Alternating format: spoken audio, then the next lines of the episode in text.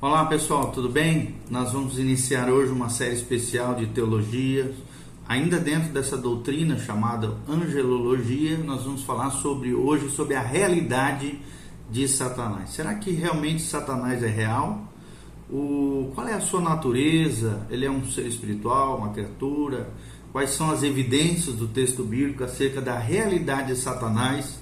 E é sobre isso que nós vamos abordar. A Bíblia diz em 1 Pedro 5,8: Sede sóbrios e vigilantes. O diabo, vosso adversário, anda em derredor, como leão que ruge procurando alguém para devorar. Resisti-lhe firmes na fé, certo de que os sofrimentos iguais aos vossos estão se cumprindo na vossa irmandade, espalhada pelo mundo. Ora, o Deus de toda graça, que em Cristo Jesus vos chamou à sua eterna glória, depois de ter sofrido por um pouco, ele mesmo vos há de aperfeiçoar, firmar, fortificar e fundamentar. A ele seja o domínio pelos séculos dos séculos. Amém.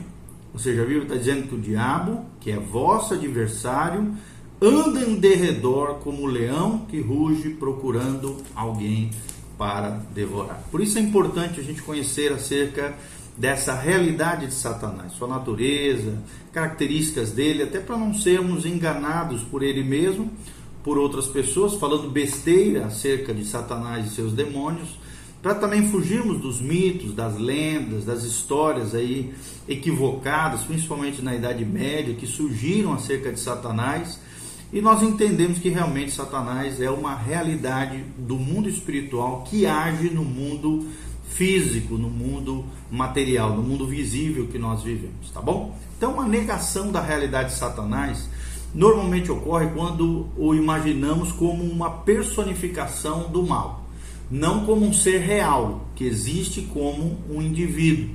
A ideia né, de Satanás como uma pessoa foi aprofundada principalmente no período do Novo Testamento. Para que isso ocorresse, né, nós sabemos que foi necessário uma nova interpretação do que os especialistas chamam de lendas do Antigo Testamento. Afinal de contas, né, os judeus não possuem a ideia de uma figura demoníaca em especial. Além disso, durante o período de dominação greco-romana, o dualismo persa e a sua religião, o zoroastricismo, contribuíram para a ideia de que surgiu então a ideia de um Satanás pessoal. Quais são as evidências do texto bíblico acerca da realidade de Satanás? Então, se nós aceitamos as escrituras sagradas como revelação de Deus, em vez de encará-las apenas como um registro de ideias que o homem tem a respeito de Deus, então, obviamente, a realidade de Satanás não pode ser negada. Satanás não evoluiu passando a existir como um ser pessoal. Não, ele já existia e agia desde os primórdios, né? desde os últimos dos primórdios, desde o Gênesis até os últimos livros da revelação divina, que no caso para nós é o Apocalipse.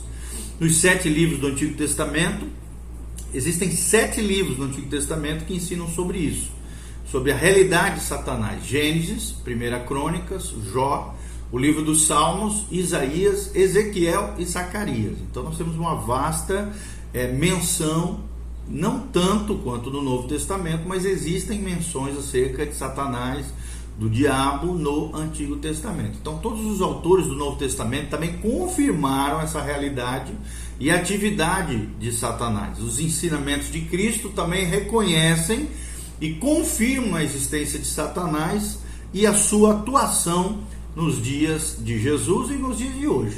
É Jesus quem fala em 25 das 29 passagens que os evangelhos mencionam acerca do diabo, ou seja, saiu da própria boca de Jesus a realidade, a confirmação, a autenticidade da existência do diabo. E algumas dessas passagens não se pode afirmar que o Senhor Jesus apenas acomodou o seu ensino a uma suposta ignorância ou a falsos conceitos de seus ouvintes por influência do dualismo persa. Jamais. Porque senão não seriam feitas tantas menções acerca do diabo. Então, Mateus 13, 39, Lucas 10, 18, Lucas 11, 18 mencionam esse fato. Né? E também é, Lucas 10, 19, talvez ali seja o, o principal trecho que fala sobre essa realidade, tá bom? É, as, quais são as evidências de sua personalidade quando nós tratamos acerca da realidade do diabo de Satanás, tá? Quais são os traços de personalidade? Assim como os anjos, né, Satanás é descrito com traços de personalidade também. Ele demonstra possuir inteligência, está lá em 2 Coríntios 11, 3, emoções, como por exemplo raiva, nós vemos lá em Apocalipse 12, 17. Ele também possui desejos, nós vemos isso em Lucas 22, 31. Ele possui vontade própria, conforme nós vemos em Isaías 14, de 12 a 14, e 2 Timóteo 2, 26. Quais são os pronomes pessoais que são usados para descrevê-lo? Tanto no Antigo quanto no Novo Testamento, refere-se a Satanás como uma pessoa, como nós já falamos. Jó capítulo 1, nós vemos claramente esse personagem. Mateus 4, de 1 a 12, na tentação de Jesus.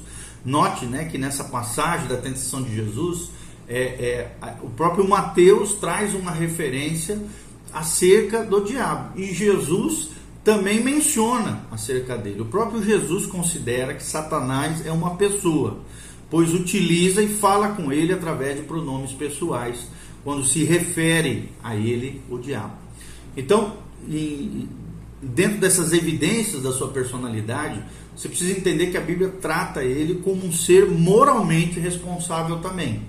Se Satanás fosse meramente uma personificação das ideias, né, como muitos aí acreditam, ou uma personificação apenas do mal, né, que as pessoas têm como expressar a sua noção do mal, ou o mal que existe dentro dos homens, então essa personificação dificilmente seria moralmente responsabilizada por suas ações. Mas a Bíblia trata Satanás como responsável moral das suas, dos seus maus intentos, das suas más ações. Então, caso né, Satanás é, é, fosse apenas uma personificação de ideias, caso isso fosse verdade, não existiria então um ser pessoal a quem a responsabilidade seria atribuída. Mas até Jesus responsabiliza Satanás por seus atos.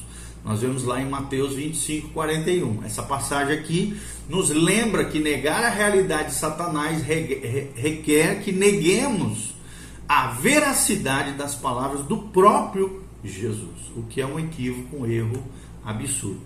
Quanto à sua natureza, o que, nós podemos falar quanto à sua natureza quando nós mencionamos acerca da realidade de Satanás? De Satanás? Primeiro, ele é uma criatura presumindo né, que é, a passagem de Ezequiel 28, de 11 a 19, refere-se a Satanás, essa passagem declara claramente que Satanás foi criado. Nós vemos lá no versículo 15.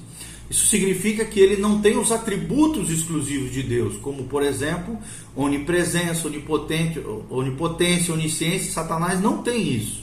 Mesmo sendo poderoso, ele possui limitações como qualquer criatura de Deus e, sendo uma criatura, deve prestar contas ao seu Criador.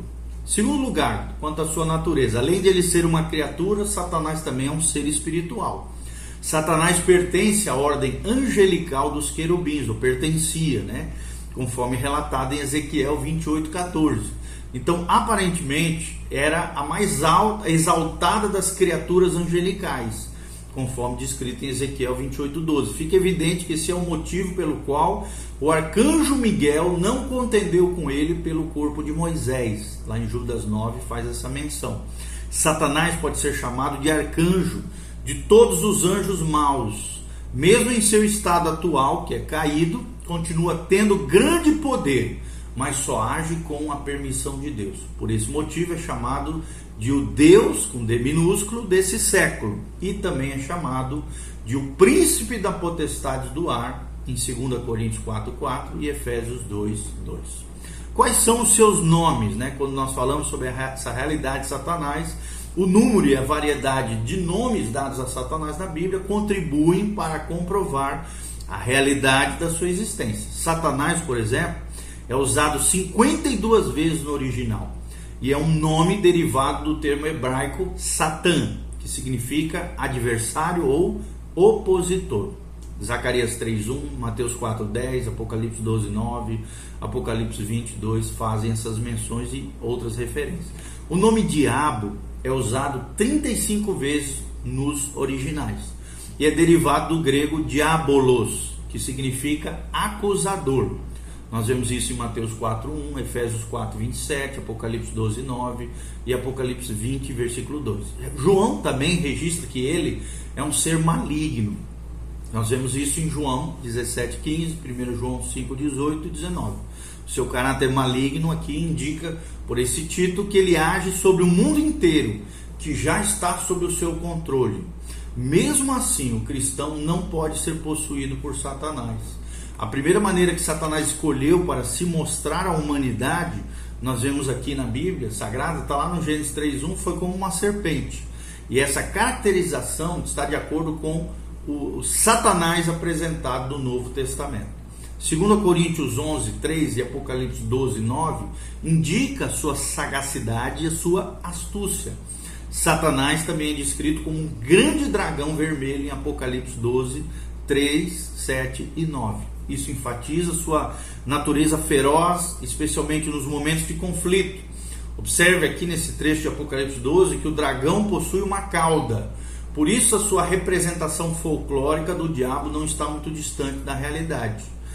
Por exemplo, né, um aluno mais antigo na escola, é, quando perguntado por um aluno recém-chegado sobre qual é o determin, é, determinado professor, pode ouvir uma resposta de tipo, do tipo assim: ele é uma fera.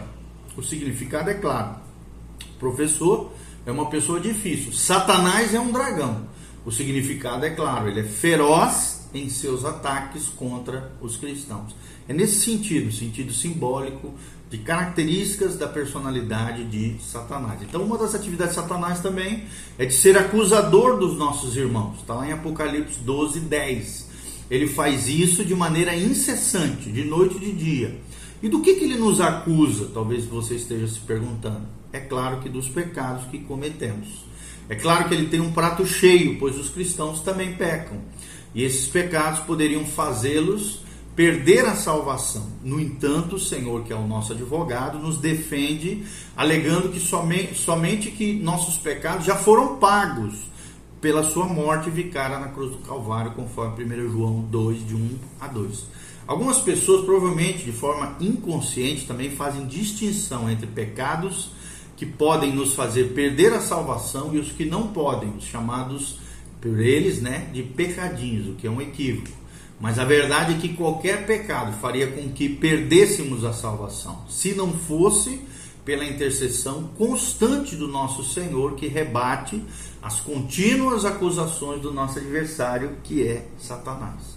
O doutor Aronside, que foi um grande professor, ele sempre chamava né, os seus alunos de cavalheiros. E quando citava esse versículo, ele costumava dizer assim: Cavalheiros Satanás é o acusador de nossos irmãos.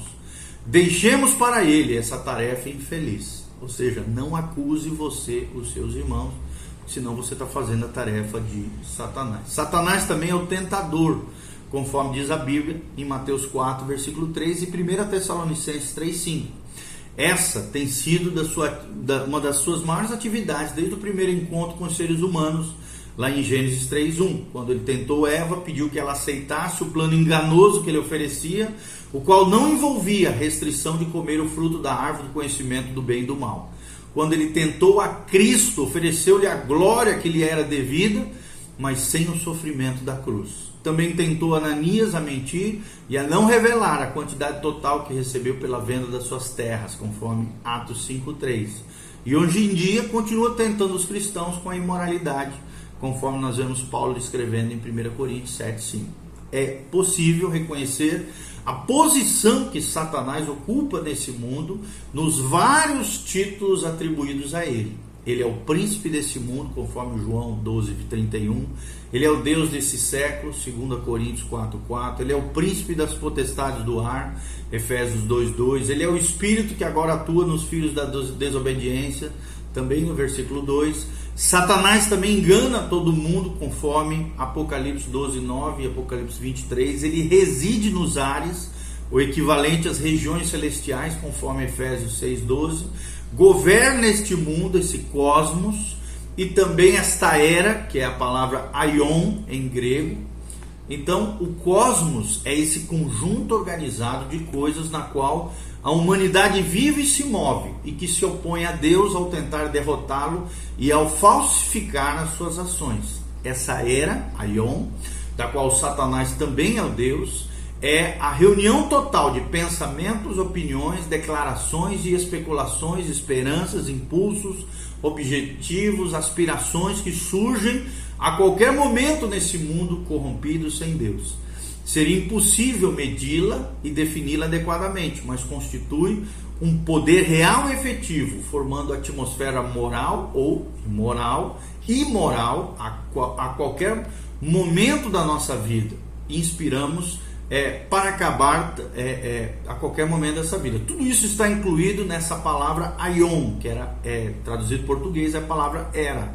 Ou seja, o, o espírito informativo sutil do cosmos, ou seja, do mundo, né, o mundo dos homens que vivem alienados e afastados de Deus. Esse tipo de domínio sobre o mundo e o ambiente no qual vivemos é incrivelmente é, é assustador. Porém, devemos lembrar que maior é aquele que está em nós do que aquele que está no mundo. 1 João 4,4. Até te queria convidar a, a ler um livro que fala sobre isso, Este Mundo Tenebroso. Tem volume 1 e volume 2, de Frank Peretti. Ele fala muito sobre essas realidades do mundo espiritual, do cosmos, do Aion, do mundo sem Deus, tudo isso que nós estamos falando. Voltando para cá, o nome Beuzebu mostra também Satanás como chefe dos demônios. Está lá em Lucas 11, 15 quando os inimigos de Jesus afirmaram que ele estava possuído por Beuzebu, acabaram, acabaram usando o pior tipo de blasfêmia. Paulo usa Belial também como um nome para designar Satanás em 2 Coríntios 6,15. Com isso, no sentido de malvado, maldade, do mal. Com isso, não apenas confirma a realidade da existência de Satanás, mas também revela seu caráter multifacetado e os diferentes aspectos da sua atuação maligna. Um nome ou apelido muitas vezes faz revelações importantes a respeito de uma pessoa, a sua origem, a aparência, as características ou atividades que ela desempenha, principalmente nos tempos bíblicos. Veja que o mesmo ocorre com Satanás. Sua origem, ele é adversário, acusador e tentador. Sua aparência é um dragão e uma serpente. Suas características: mentiroso, assassino, governante, cruel. E as atividades: ele é o acusador dos santos e o tentador. Então, ele é uma criatura poderosa, inteligente e sagaz. Mas jamais devemos esquecer ou subestimar a realidade de nosso inimigo. Vou terminar descrevendo que nós lemos: o diabo, sede sóbrios e vigilantes o diabo, vosso adversário, anda em derredor como leão que ruge, procurando alguém para devorar. Então, não duvide da realidade de Satanás, do diabo, do inimigo das nossas almas. Espero de alguma maneira ter contribuído para você. Continue conosco, nós vamos falar mais coisas acerca do inimigo feroz que nós temos e que está do outro lado do, do império das trevas e nós no reino da luz. Deus abençoe sua vida, sua casa, sua família você seja protegido, guardado pelo poder de Deus, pela graça de Deus. Faça seus comentários, dê um joinha, compartilhe com outras pessoas esse vídeo que fala sobre a existência de Satanás. Satanás é real. Então, tome cuidado, sede sóbrios e vigilantes, como diz a palavra de Deus. Amém e amém.